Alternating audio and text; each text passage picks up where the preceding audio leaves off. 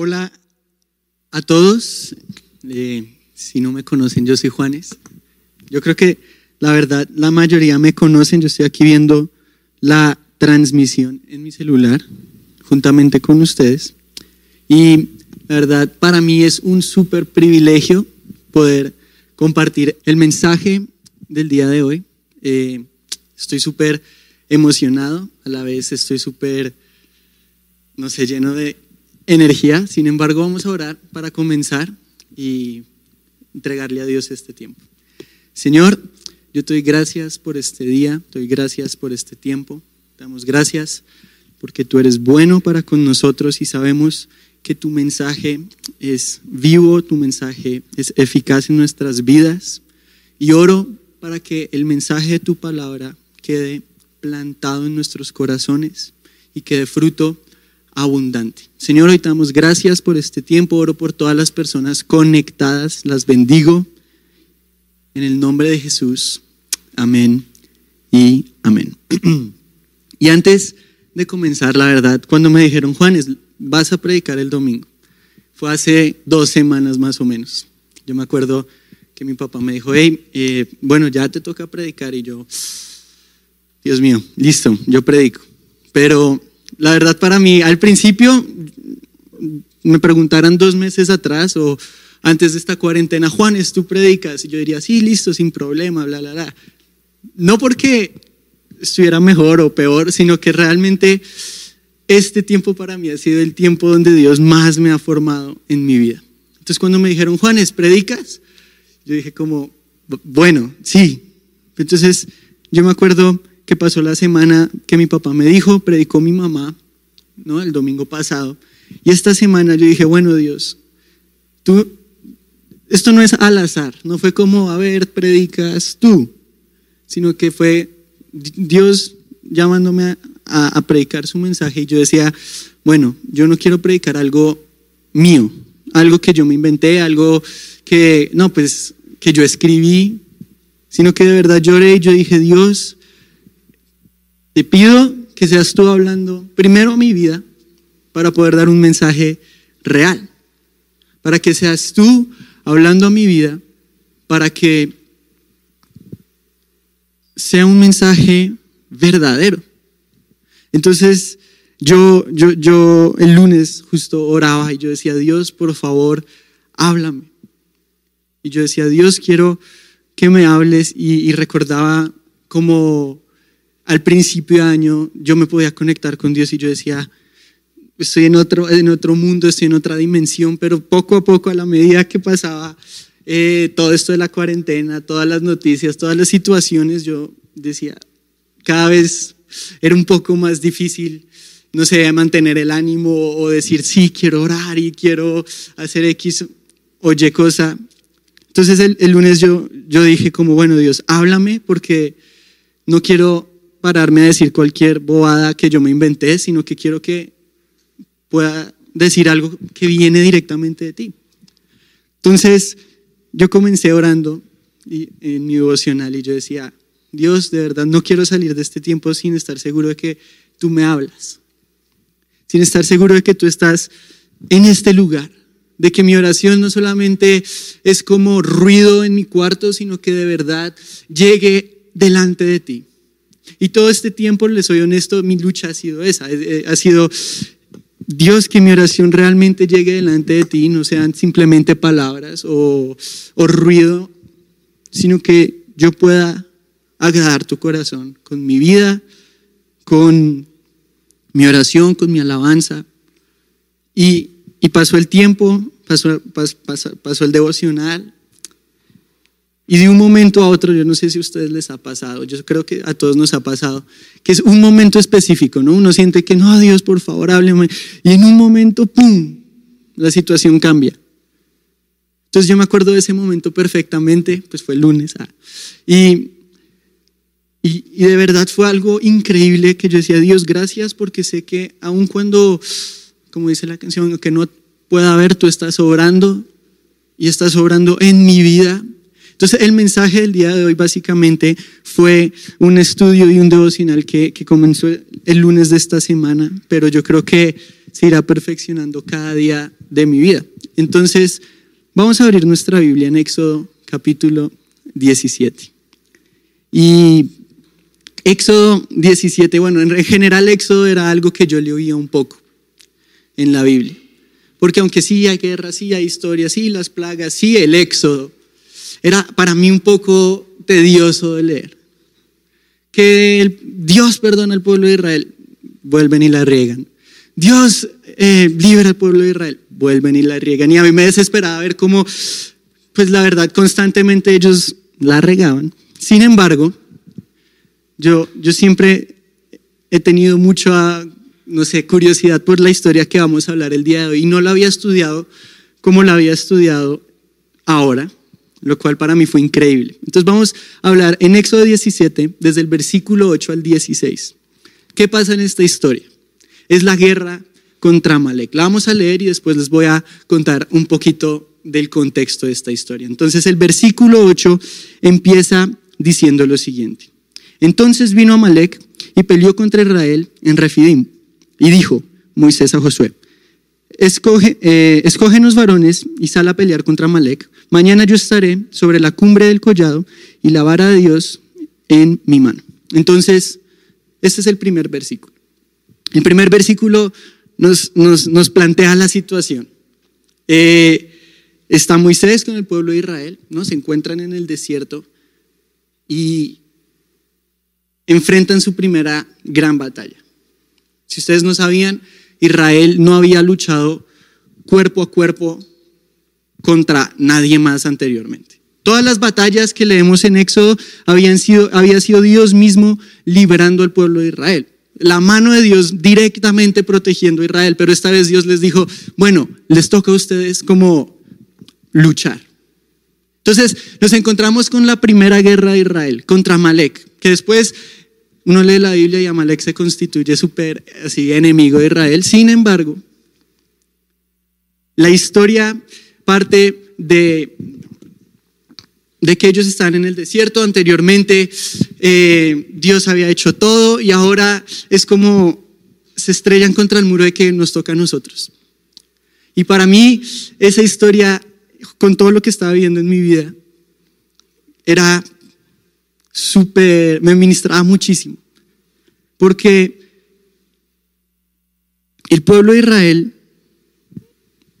tenía como líder a Moisés. Entonces Moisés manda a Josué. Y él dice, yo voy a ir a la colina, yo voy a ir a, la meseta, ¿no? Yo estaba estudiando y era probablemente el lugar en el que él estaba, era una meseta. Y cuando yo le hizo fue súper contrario a mi propia lógica. Yo decía, pero ¿por qué Moisés iría a orar?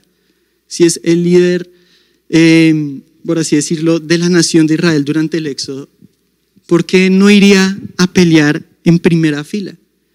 Uno de cualquier otra historia, cualquier otro rey, y el rey era el primero en la línea de batalla levantando una bandera de victoria o con su espada en la mano.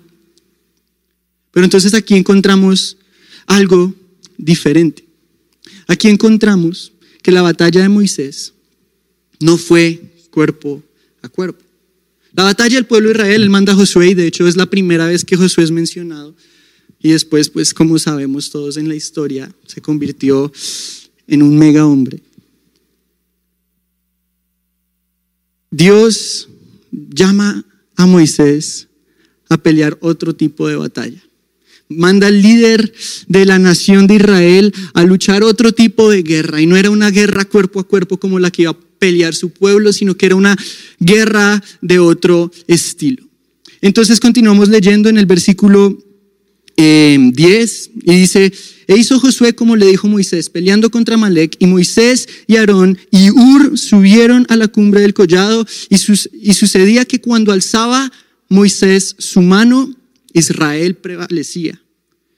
Mas cuando bajaba su mano prevalecía Amalek y las manos de Moisés se cansaban, por lo que tomaron una piedra y la pusieron debajo de él y se sentó sobre ella. Y Aarón y Ur sostenían sus manos, el uno de un lado, el otro de otro. Así, así hubo en sus manos firmeza hasta que se puso el sol. Y Josué deshizo a Amalek y a su pueblo a filo de espada. Amén. Entonces, La historia es increíble. A mí, yo me acuerdo que yo aprendí esta historia cuando era muy pequeño, pero nunca le había puesto atención. Realmente yo tengo esta tendencia de que si la historia es corta, es como, ah, bueno, de pronto no. Pero Dios me llevó a estudiar específicamente la batalla contra Malek y le doy gracias a Dios porque yo aprendí demasiado. Y lo primero que aprendía era que Moisés no tenía una pelea física, sino que él estaba luchando una pelea espiritual. Pero lo que más me impacta de Moisés no era que, eh, no sé, no era que estuviera en un lugar alto, no era que estuviera en... Más bien lo que me impacta de Moisés es que no estaba en una posición de llamar la atención. Moisés probablemente no se sabe si podía ser visto o no. La gente estaba en guerra, el pueblo estaba luchando, pero él tenía su misión clara. Él iba a interceder por su nación. Entonces cuando él tenía esto claro, él dijo, yo voy a subir a la cima del collado, voy a subir a esta meseta, voy a subir a este lugar y voy a orar porque sé que mi oración va a determinar el resultado de mi pueblo. Yo sé que mi oración va a determinar eh, la fuerza de batalla que tenga Josué con su ejército. Entonces, si lo vemos en términos así secos y estrictos, es súper contralógico que el rey, o bueno, no el rey, el, el líder espiritual de una nación, el líder de una nación, no esté enfrente en la pelea. Pero entonces cuando trasladamos todo al mundo espiritual, vemos que él no estaba enfrente en la pelea física, pero él estaba en la pelea más importante de todas, que era la pelea espiritual. Entonces cuenta eh, la historia que él alzaba sus manos y Israel prevalecía, pero él bajaba sus brazos y Amalek prevalecía. Entonces a mí me encanta porque yo, yo, me pongo en los zapatos a veces de Moisés y digo, yo no hubiera aguantado. De hecho, yo a mi celular le compartí un poquito de esto y yo les dije, listo, van a alzar sus manos. Y mientras yo hable, van a alzar sus manos y van a cargar, porque tenía la vara de Dios, van a, van a alzar su Biblia. Y mientras yo predico, ustedes van a, van a mantenerse así. Y vamos a ver cuánto duran. Entonces, mientras yo hablaba, ellos tenían sus manos extendidas. Unos ya estaban desesperados, unos estaban medio chuecos. Pero nadie duró más de cuatro minutos con las manos extendidas, pero cuenta la historia que él duró hasta el otro día, intercediendo por su nación. Y a mí me encanta esto porque el pueblo de Israel tenía claro una cosa y era, aunque ellos iban a luchar, necesitaban de esta oración. Aunque ellos, aunque Josué y su ejército iba a pelear, ellos necesitaban que Moisés no bajara sus brazos, porque ellos no dependían de sus fuerzas, sino de la oración de su líder hacia Dios. Y para mí eso fue súper increíble entenderlo y usted dirá, no, pues es básico. O, ush, da, esta historia es re famosa. Pero la verdad, hay ciertas cosas que por lo mismo que son famosas, tendemos a ignorar. Cuando yo leo la Biblia a veces viene este pensamiento de, ah, esto ya lo sé. Y es ahí cuando entonces yo me obligo a leer más este, este versículo, más este capítulo, más esta historia, porque yo me obligo a estudiar cuando tengo esta actitud de, no, es que ya lo sé, porque probablemente no sepa nada y sea mi orgullo hablando. Entonces, la verdad, ver esto para mí, y les cuento un poquito, fue como, ¿cómo se dirá la palabra? Como si fuera quitado un velo, porque en este tiempo yo decía, bueno, Siempre he dicho, uy, han habido muchas luchas en mi vida en este tiempo, me he dado cuenta que, que me falta mucho, que tengo esto que cambiar, X o Y, pero realmente el, el rol de Moisés como intercesor por un pueblo para mí significó todo.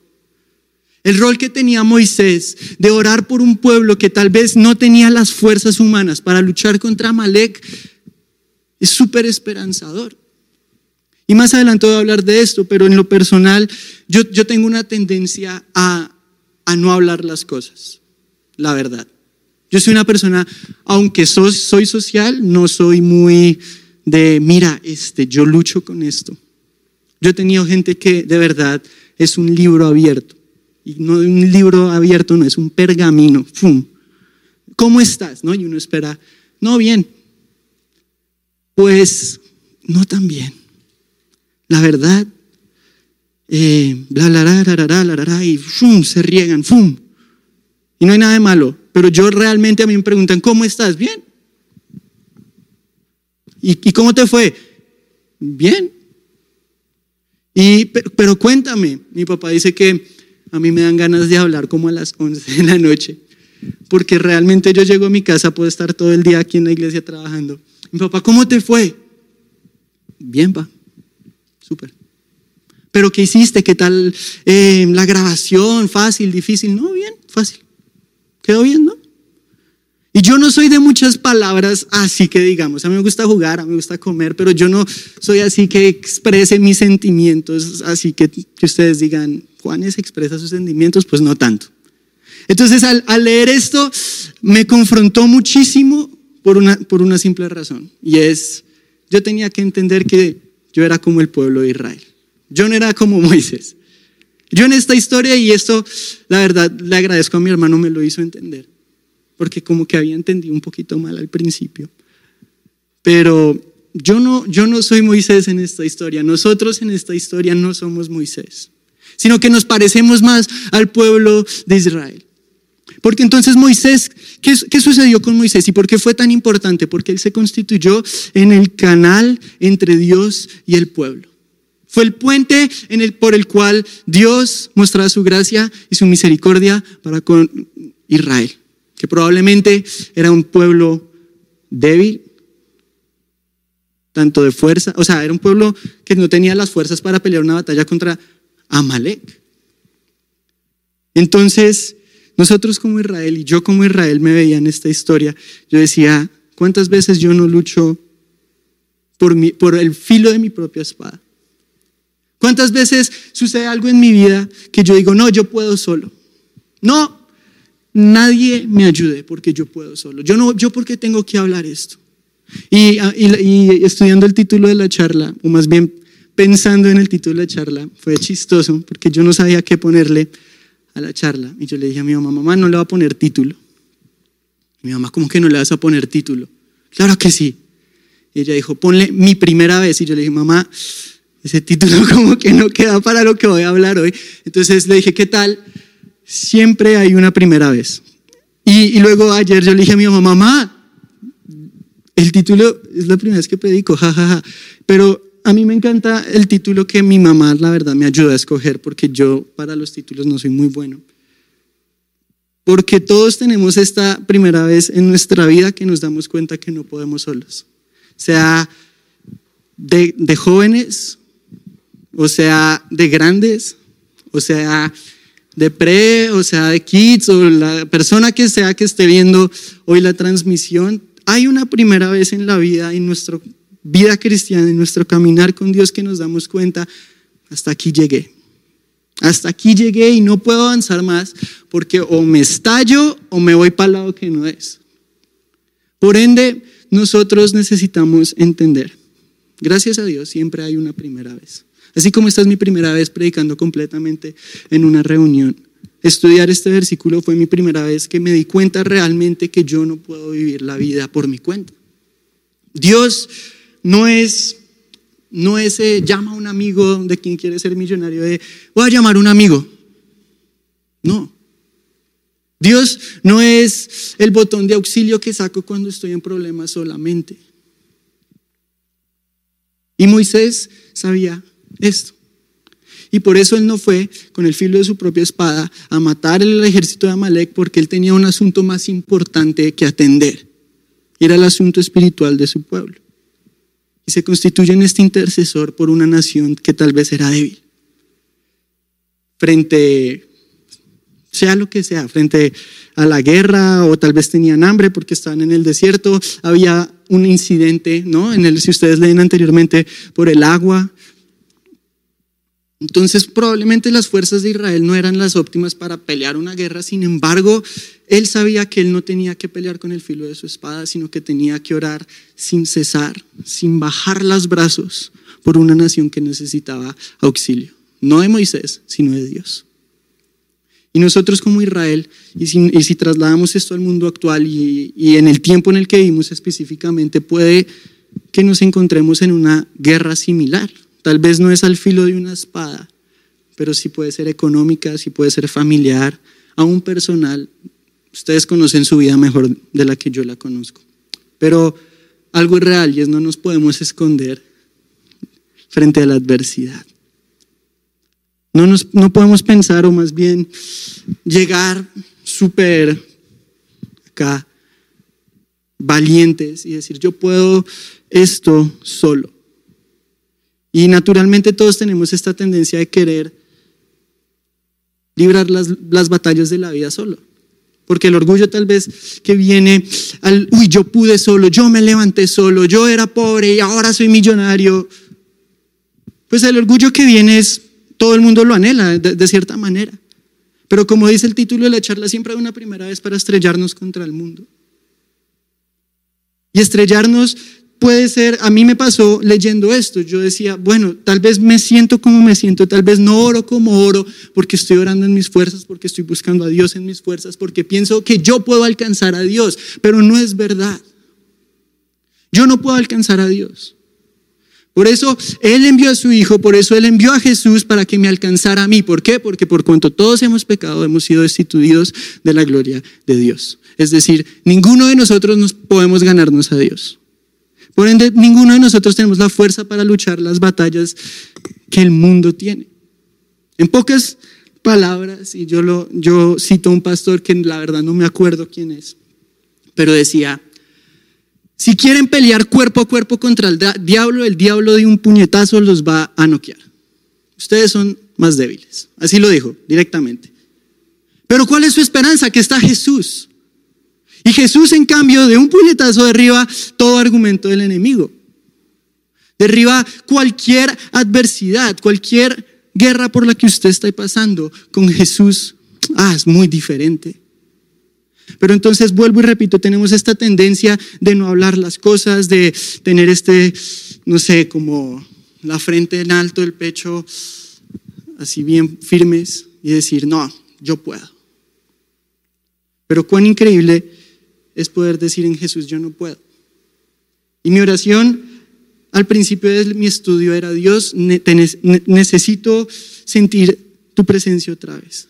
Señor, yo quiero encontrarte otra vez. Señor, yo, por favor, eh, revélate a mi vida. Pero a medida que yo estudiaba y a medida que yo entendía, mi oración cambió a Dios, tal vez yo no puedo orar como, no sé, orar como conviene, yo no puedo alcanzar tu favor, tal vez yo ni siquiera merezco estar en tu presencia, pero Dios, gracias por Jesús. Y yo todas las noches me duermo oyendo podcasts no el, no el que hacemos con Pipe, sino que otros podcasts. Y, y, ayer un pastor inició la oración increíble, la verdad. A mí, a mí me gustó mucho cómo oró para comenzar su reunión, porque dijo, Señor, gracias por Jesús, gracias por su muerte, gracias por su resurrección. Amén. Vamos a comenzar a hablar así. Y yo dije, wow, qué, qué, qué real fue esa oración, porque gracias a Él podemos hacer todo esto. Y en mis fuerzas yo no podría decir lo que estoy diciendo porque me quedaría corto en palabras. Gracias a Dios, Él dejó la Biblia para que todos la podamos estudiar y para que nuestros ojos sean abiertos a cosas como estas. Si no fuera por Jesús, usted no estaría del otro lado de la pantalla viendo esta reunión. Si no fuera por Jesús, no tendríamos ninguna esperanza. Pero ¿qué necesitamos nosotros? Yo creo que Israel se dio cuenta que dependían de la oración de Moisés. Yo creo que es necesario que nosotros nos demos cuenta que, necesitamos de la intercesión de Jesús, que necesitamos ayuda, que no podemos solos. Y yo creo que esto de necesito ayuda se vuelve más difícil a medida que la gente crece. Lo digo yo, que probablemente soy más joven que la persona que está hablando esto, pero yo me acuerdo que de chiquito yo no tenía ningún problema de decir, ¿me ayudas? Cuando yo era un bebé no tenía problema de decirle a mi papá, papá, eh, ¿me ayudas a subir a tal lugar? no alcanzo. Ahora yo le digo a mi papá, ¿te lo alcanzo? No, mentiras, mentiras, mentiras. Eh, es que ahí está atrás mi papá, entonces me dio risa. Pero yo, yo de pequeño no tenía ningún problema de decir, necesito ayuda. Pero a medida que uno crece, entonces uno le da más pena admitir que, que no puede. Entonces, en la escuela yo me acuerdo que, que siempre me decían, ¿no puedes? Y yo, pues, claro que sí puedo. Claro, pues, yo necesito ayuda de nadie. Evidentemente no podía y el proceso para que lo lograra era caótico. Pero entonces a medida que crecemos y yo he visto gente grande en la misma situación y es, no, no somos capaces de reconocer nuestra debilidad. No somos capaces de decir, Dios, como un niño chiquito, le, da la mano al, papá cuando, cuando se siente inseguro, decir la mano y extender la mano y decirle a Dios, Dios, necesito ayuda porque solo no puedo. Entonces, a mí me impacta esta historia porque de verdad es bien, si, la vemos de manera paralela con nuestras vidas, es bien increíble. El pueblo de Israel estaba camino a la tierra prometida, estaba camino a Canaán, esta tierra que iba a restaurar a la nación de Israel, que ya no iban a ser más esclavos de Egipto, sino que iban a estar en la tierra prometida. Pero entonces hubo un adversario que, que, que era Malek, que se interpuso entre el camino de Israel e Israel. Y, muchas veces en nuestras vidas hay este Amalek que se interpone entre nuestro camino, como diría el libro del peregrino, nuestro camino a la ciudad celestial, nuestro camino al cielo. Hay ese Amalek que se interpone. Pero la victoria no lo va a determinar su retórica, la victoria no, lo va, no, no va a determinar su cuenta bancaria, la victoria no, lo va a no la va a determinar su fuerza, sino la victoria la va a determinar cuánto usted depende de aquel que sí tiene la victoria. Cuánto usted es capaz de decir, Dios, soy débil, pero tú eres fuerte. Y aun cuando yo soy débil, tú estás en medio de mi vida, tú estás peleando por mí.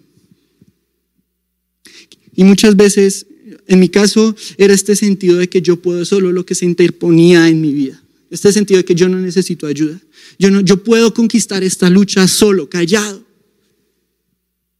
Y tal vez no soy de muchas palabras, pero delante de Dios uno no puede ser así.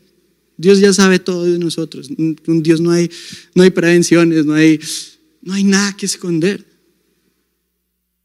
Entonces es chistoso porque esconder mi debilidad y mi pequeñez delante de Dios es muy chistoso. Pero aún así lo hacemos y, yo incluido. Pero al leer esto yo me daba cuenta de que además de que Moisés se constituye en un canal entre Dios e Israel, podemos ver cómo Moisés es este prototipo. ¿Y qué es un prototipo? No? Es, la versión no final de algo, es la versión beta de algo.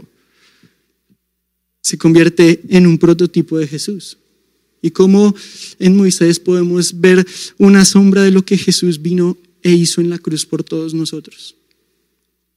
Cómo en esta historia podemos tener una esperanza mayor que la que tenía el pueblo de Israel, porque como sabemos y como acabamos de leer, Moisés empezó a cansar. Entonces Aarón y Ur dijeron, bueno, vamos a levantar sus manos, le vamos a poner una piedra, siéntese y nosotros le ayudamos. Sin embargo, Jesús no se cansa. Yo leía un libro que se llama Encuentros con Jesús, que me regaló mi hermano.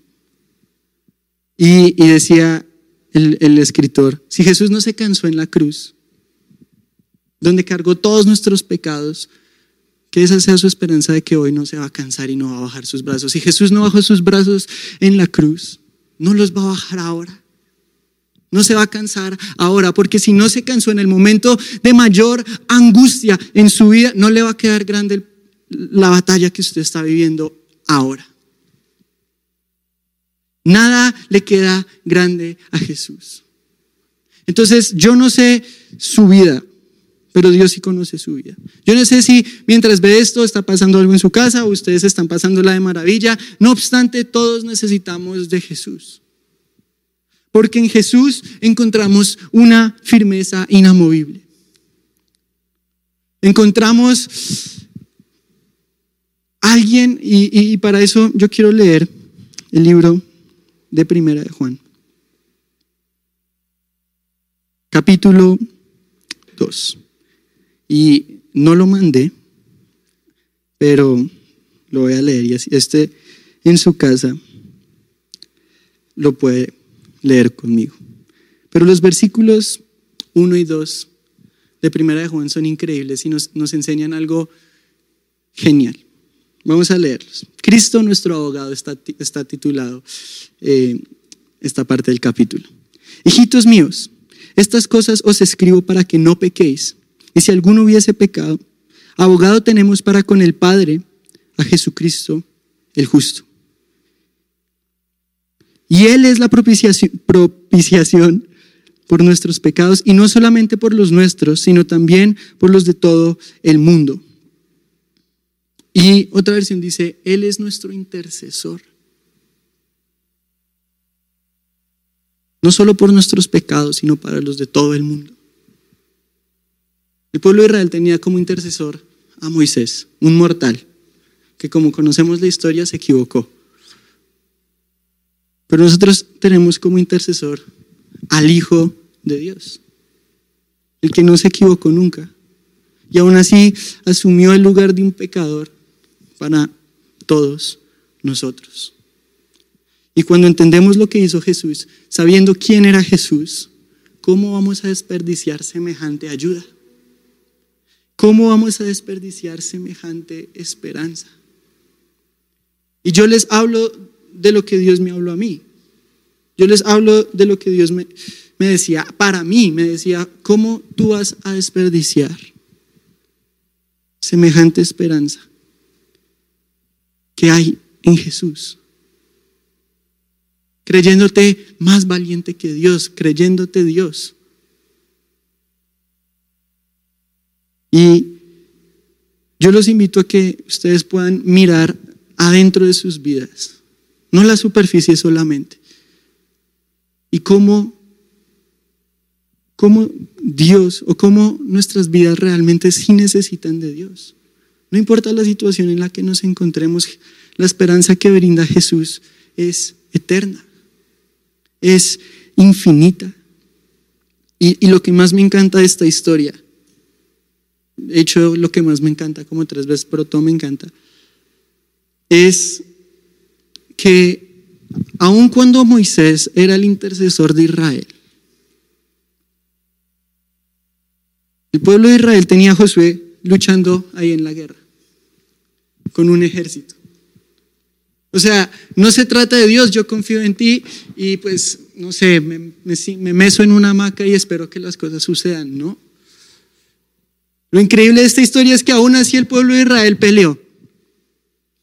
Claro, la oración determinaba el resultado físico, sin embargo, ellos no pararon de luchar. Ellos tampoco bajaron la guardia porque, a ver, no, pues es sentido común, están en una guerra. Y nosotros también constantemente estamos en una guerra por nuestra alma, por nuestra vida. Y ya estamos en una guerra contra Malek que se quiere oponer en nuestro camino hacia la ciudad celestial. Nuestro camino hacia Dios.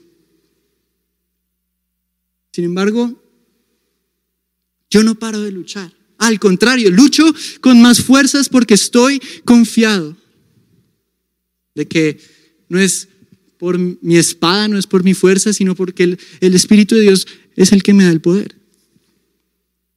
Entonces puedo no, no, no quedarme sentado viendo cómo las cosas suceden, sino que puedo luchar confiado. Confiado de que en mi vida, en mi, en mi, en mi corazón, hay alguien que nunca va a bajar los brazos. Hay alguien que nunca se va a cansar de interceder. Hay alguien que nunca se va a cansar de mí. Y, algo que yo tengo claro es esto. Tal vez no lo tenía claro la semana pasada, pero hoy yo les puedo decir con confianza, yo soy débil y necesito de Jesús. Yo soy débil, por eso estoy aquí parado diciéndoles, Jesús es la respuesta, no yo. por eso yo estoy hablando no de mí, sino de Jesús. Porque yo los invito a que conozcan a Jesús como su ayudador, como el abogado que tienen en el cielo para con el, Padre. Qué increíble es entender eso, porque puede entonces estar la situación en la, en la economía de una casa difícil, pero yo estoy confiado, porque mi, la respuesta, mi esperanza no viene de mis fuerzas. Yo sigo luchando y lucho confiado, aun cuando las situaciones dicten lo, lo contrario. ¿Pero por qué? Porque tengo a Jesús de mi lado. Y no lo tengo como un botón que activo cada vez que lo necesito, sino que lo tengo en el lugar más alto de mi vida, dirigiendo todo lo que yo soy. Y a mí me ha costado bastante, les soy honesto, entender esto. Porque esto de decir yo dependo de Dios no es tan, tan así al aire, no, yo dependo de Dios. Sino que de verdad cuando viene el momento de angustia o viene un momento donde uno dice, no siento a Dios o no oro igual. Decir yo dependo de Dios es, no, es, no es igual, es un poquito más difícil. Pero yo, yo sí me determiné, ¿sabes? Que, que fui a mi cuarto y empecé a orar y le dije, Dios, voy a orar hasta que vea tu respuesta. No hasta que se cumpla una hora, no hasta que se acabe el disco de Generación 12, no voy a orar hasta que parezca que oré mucho tiempo, no voy a...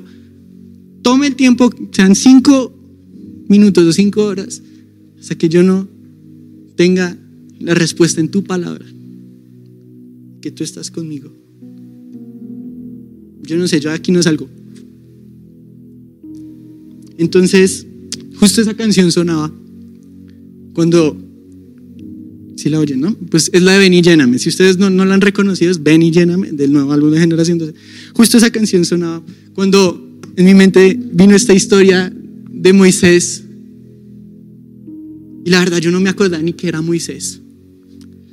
Yo no me acordaba ni quién era el que había levantado los brazos. Entonces yo, yo busqué así. Bien, bien espiritual, busque en Google. Historia donde el hombre alza sus brazos y gana y baja los brazos y pierde. Biblia. Así la busqué. Éxodo 17, pum, y yo, wow, qué historia, no entiendo nada. Dios, por qué? Entonces yo la leí en una versión, la leí en otra versión, la leí en español, la leí en inglés, no entendía. Pero yo decía, Dios, yo siento y sé que tú quieres decirme algo con esta historia. Porque tal vez no es una historia de la que se predique mucho y uno diga como, uy, no, pues la historia. Pero en mi vida se convirtió en la historia. Porque fue la primera vez que me di cuenta que pues yo a veces tengo que también alzar mis brazos, pero no en victoria, sino en rendición a Dios. Y decir, hey, Señor, de verdad te necesito. Porque no importa que mis papás sean los pastores, que mi hermano sea el líder de jóvenes, que yo sea de los doce de jóvenes, eso no me exime de decir soy débil y te necesito. No importa que usted sea el mega empresario o el no, el no mega empresario, eso no nos exime de decir, Señor, ven y lléname, te necesito. Y la verdad, Qué increíble es poder decir eso y decir, Jesús es mi fortaleza. Mi fortaleza no es mi economía, mi fortaleza no es mis palabras, mi fortaleza no soy yo. No es nada material, no es nada efímero, ni... No es un simple suspiro, mi fortaleza. Mi fortaleza es eterna no falla, no se cansan porque mi fortaleza es Jesús. Y mi invitación hoy es sencilla. No, no es no es muy difícil, sino es decisión, una decisión. Pero yo a veces siento que el poder en una decisión es inmenso. No es una emoción, es realmente vamos a decidir quién se constituye en la fortaleza de mi vida. ¿Quién se constituye en el intercesor de mi vida? ¿De quién depende mi vida? Y hoy vamos a tomar esa decisión juntos. Y yo constantemente la tengo que tomar porque constantemente me doy cuenta que me quedo corto. Pero qué increíble es la gracia, qué increíble es la cruz, qué increíble es poner mi esperanza en algo que no se acaba. Entonces, esa es mi invitación hoy. Hoy en sus casas, estén con su familia, estén solos, estén viendo desde un televisor, desde un celular, un computador, lo que sea. Yo quiero que se pongan en pie y eleven una oración honesta delante de Dios. Hay cosas que yo siempre digo esto y es yo no puedo orar por ustedes. Y a veces yo cuando oro simplemente oro para mí, no guío a mi célula si dicen vamos a orar juntos tanto, la verdad, porque al final la, la guerra la libra el que la pelea. Y yo, yo no estoy ni en su casa, ni estoy en la sala con usted, ni sé la situación de su casa. Pero sí sé que así como Jesús es mi fortaleza, en un momento de guerra personal, interna, mía, Dios lo va a hacer con su familia, con su vida, con, con, con todo lo que usted es. Y eso es maravilloso. Y eso es la más grande esperanza, Jesús. Por eso si usted lleva mucho tiempo en la iglesia, probablemente ha predicado el más grande amor. Pero cuán necesario es muchas veces predicarnos ese más grande amor a nosotros mismos, yo incluido, yo de primeras. Porque yo de verdad en este tiempo tuve que hacer eso. Dije, Dios, te quiero volver a encontrar como mi esperanza, como mi ancla en la vida. Entonces ahí donde usted está, va a cerrar sus ojos. Y va a hacer una oración bien personal. Y así como yo le dije a Dios, Dios puede durar cinco minutos o cinco horas. Te necesito. No te pido nada. Simplemente reconozco mi condición, débil, pecadora, caída, y me aferro a tu gracia. Tomo tu mano, me sostengo de Cristo, el que a través de su muerte y de su resurrección me hizo hijo, coheredero.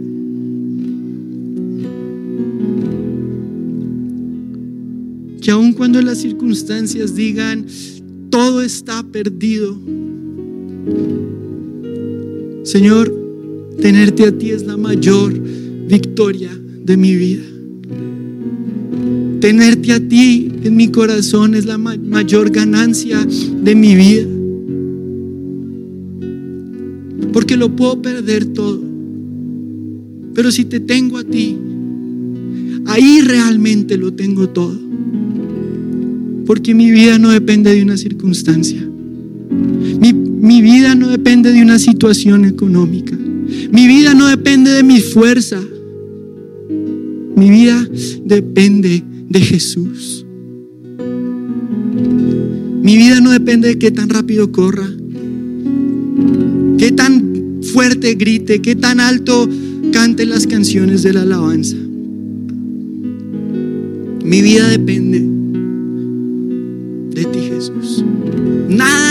de lo que yo pueda hacer puede comprar la gracia. Nada de lo que yo pueda hacer